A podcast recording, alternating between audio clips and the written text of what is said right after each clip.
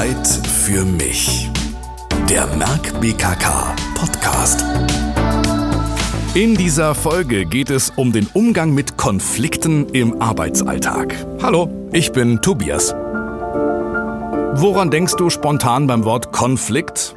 Ja, Streit, Missverständnis zumindest, Auseinandersetzung, zwei gegnerische Parteien, die sich unversöhnlich gegenüberstehen. Das ist natürlich nicht falsch. Konflikte müssen aber nicht eben nur negativ besetzt sein, auch wenn es etwas paradox klingt. In dieser Folge möchte ich dir zeigen, wie du einem Konflikt etwas Positives abgewinnen kannst. Das soll natürlich nicht heißen, dass du nun streitsüchtig mit ausgestreckten Ellbogen durch die Welt spazierst und Probleme machst, wo keine sind. Es geht darum zu verstehen, was genau ein Konflikt ist und wie man ihn aus der Welt schaffen kann.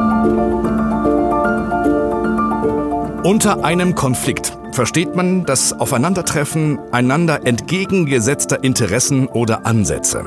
Okay, diese Definition hat erstmal keine Wertung, weder positiv noch negativ, aber trotzdem empfinden wir einen Konflikt als Belastung, als Reibung. Vielleicht kennst du das aus eigener Erfahrung. Die Gründe für einen Konflikt können extrem unterschiedlich sein. Für gewöhnlich kann man Konflikte aber bestimmten Konfliktarten zuordnen. Da gibt's erstmal den Interessenkonflikt. Ein Beispiel, das Interesse der Geschäftsführung ist, dass möglichst wirtschaftlich gearbeitet wird. Dein Interesse ist aber, dass du möglichst viel Zeit für die ausführliche Kundenberatung hast. Das ist dir wichtig. Und du siehst, da können zwei Interessen aufeinanderprallen. Dann gibt es noch den Beziehungskonflikt. Wie der Name schon sagt, steht da die Beziehung zwischen den beteiligten Personen im Vordergrund. Beim Beziehungskonflikt löst also nicht die Situation an sich den Konflikt aus, Folgendes Beispiel. Ein Kollege beschwert sich bei dir, er hat so viel zu tun und er möchte dir gerne Aufgaben abgeben. Dein Problem ist gar nicht, dass du da Aufgaben von anderen übernehmen sollst, aber dass du ausgerechnet seine Aufgaben übernehmen sollst, das passt dir ja gar nicht. Denn es ist ja genau dieser Kollege, mit dem du ohnehin schon nicht gut auskommst, der auch hier mal so faul rumhängt.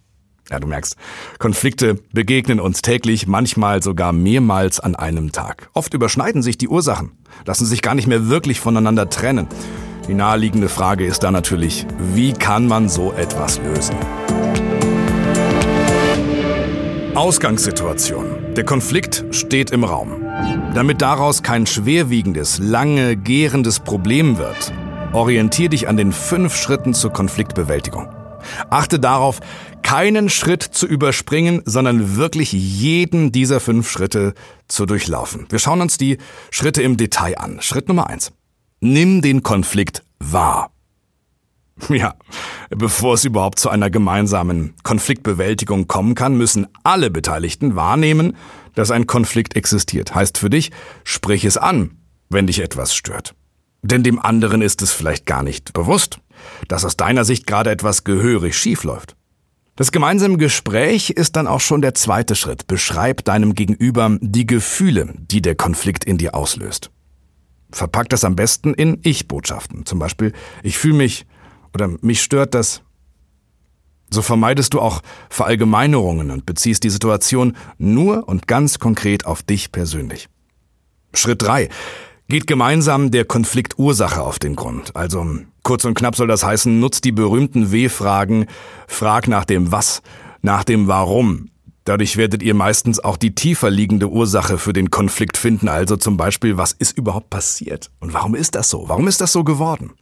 Weiter geht's mit dem vierten Schritt. Handelt gemeinsam eine Lösung aus. Die Lösung soll für alle Beteiligten einvernehmlich sein. Das ist klar, aber wie kommen alle zu einer gemeinsamen Lösung?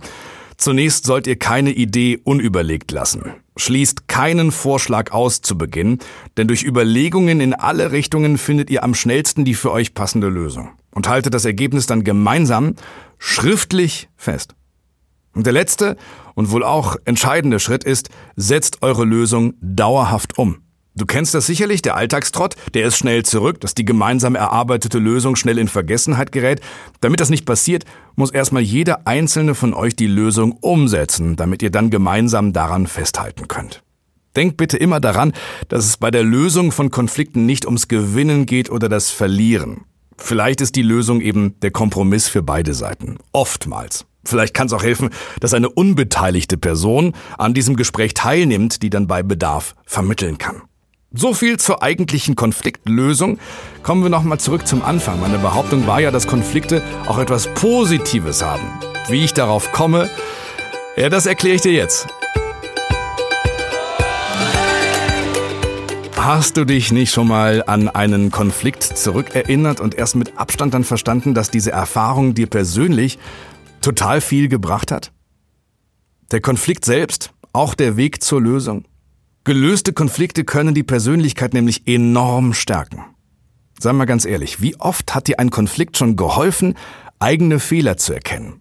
Mit ein bisschen zeitlichen Versatz. Wahrscheinlich öfter, als man so zugeben mag. Klar, mir selbst fällt das in der Praxis auch nicht immer leicht, wie es jetzt so gerade klingt, aber du hast schon gemerkt, dass die Lösung eines Konflikts nicht nur für die einzelnen Beteiligten selbst eine Verbesserung gebracht haben, sondern das ganze Team oder die ganze Abteilung nach vorne kam. Klar ist ja, die zwischenmenschlichen Beziehungen unter den Kollegen, der Zusammenhalt und die Stimmung, die werden verbessert und auch gestärkt. Einfach dadurch, dass ein Konflikt endlich offen zur Sprache kommt und am Ende des Lösungsprozesses auch aus der Welt geschafft ist.